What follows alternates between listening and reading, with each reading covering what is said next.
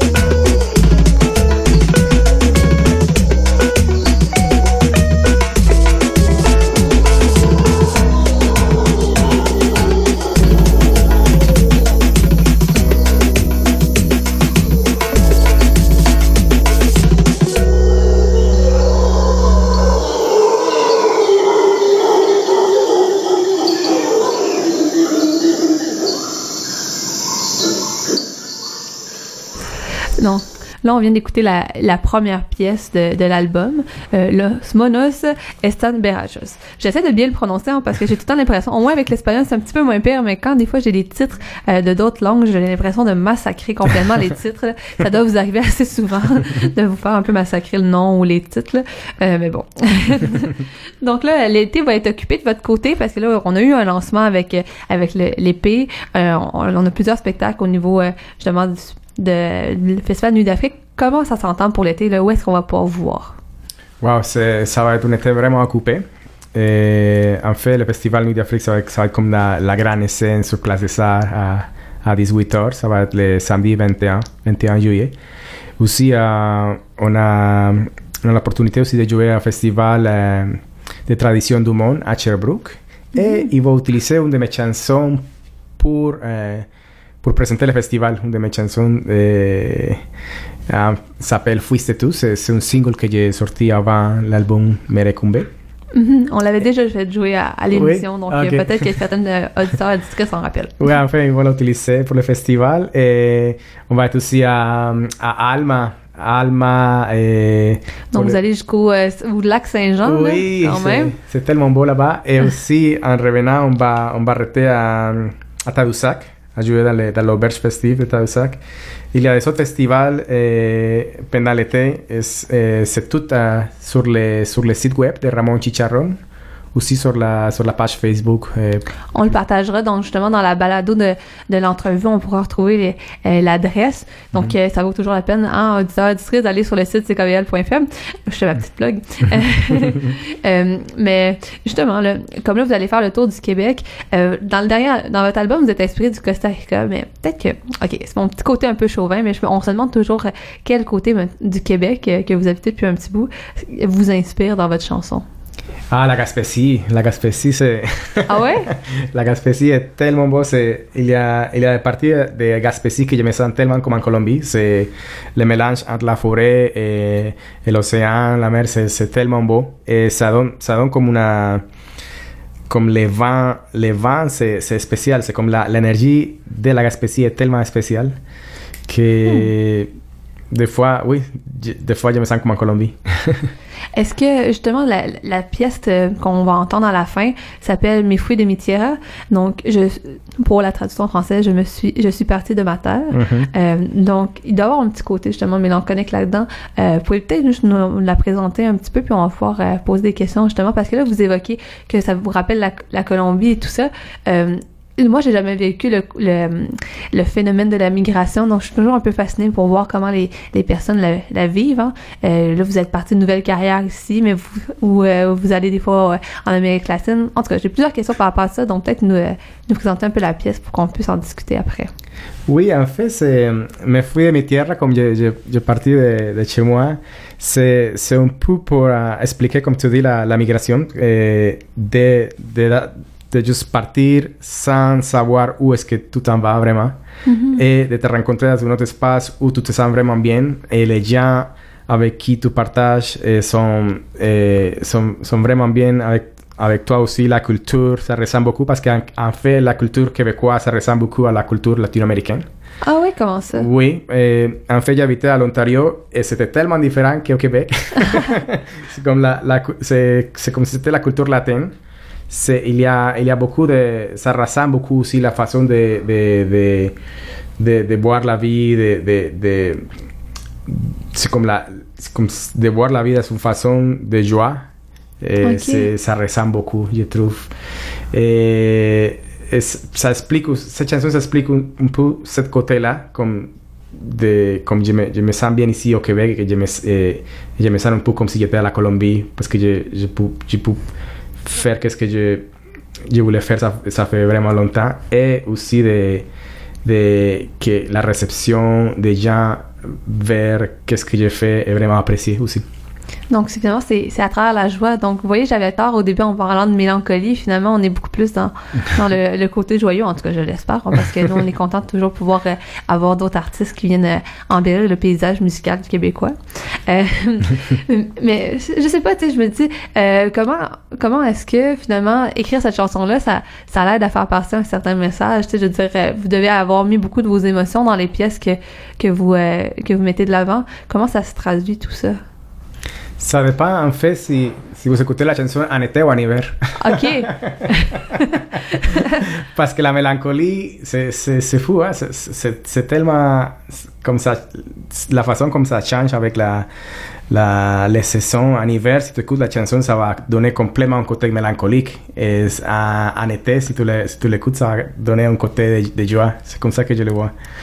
Hmm. Parce que euh, en hiver, les chansons que je compose sont, sont beaucoup plus mélancoliques. C'est la, c'est la, c'est le soleil. Oui, il nous manque de soleil. C'est la dépression euh, automnale, hivernale. Je pense que tout le monde la vit, donc là, on la voit à travers vos chansons. C'est quand même assez drôle. Mais c'est génial. C'est génial de pouvoir voir de pouvoir euh, expérimenter tous ces côtés de, de, de les saisons aussi, de l'été, l'hiver, le printemps. Et parce que ça, euh, pour, pour la composition, c'est vraiment, c'est vraiment quelque chose, c'est vraiment, c'est vraiment intéressant les côtés qui donnent à la chanson. Mais je suis vraiment curieux de pouvoir l'entendre. Donc là, je vais, j'ai hâte de pouvoir finir l'entrevue pour qu'on puisse euh, écouter la chanson. Donc, on fait juste un peu un rappel aux gens que s'ils veulent vous voir en plein air, c'est euh, du côté de la, de la, place des festivals, euh, place des arts pour le festival Nuit d'Afrique qui va avoir lieu le 21 juillet. Et sinon, vous allez faire un peu une tournée du Québec, hein, mais nous, on dit rester à Montréal, profiter des festivals comme le, justement le festival Nuit d'Afrique. Mais merci d'être venu nous voir en studio, puis on va écouter la, la pièce Mi Fouille de Tierra. merci beaucoup. Merci pour l'invitation.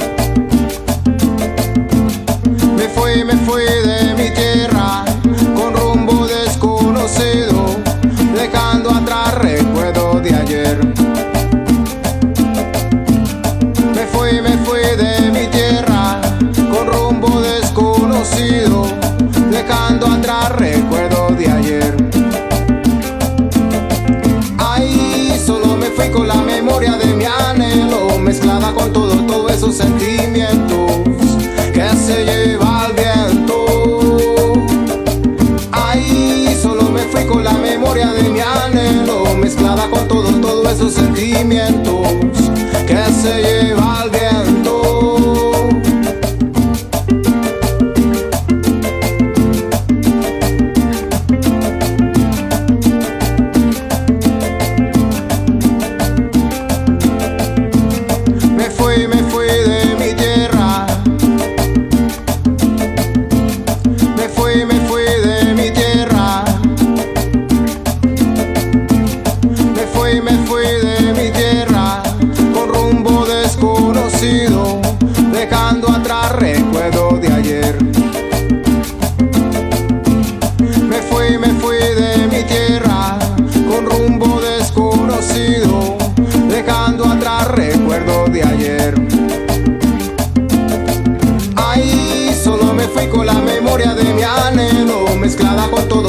con la